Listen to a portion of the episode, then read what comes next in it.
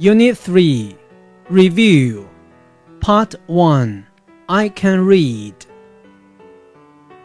11 12 13 14 15 16 17 18 19 20 Part 2 I can listen and say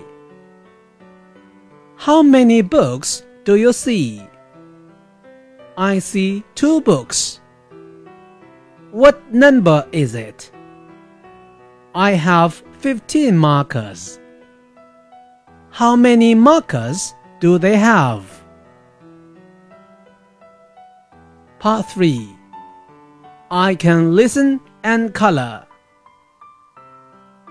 5 10 8 13 17 19 12 20 18 Part 4 I can count and match. 12 20 16 17 Part 5 I can read and match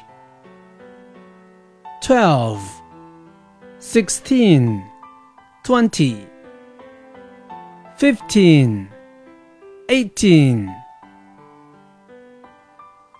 All done!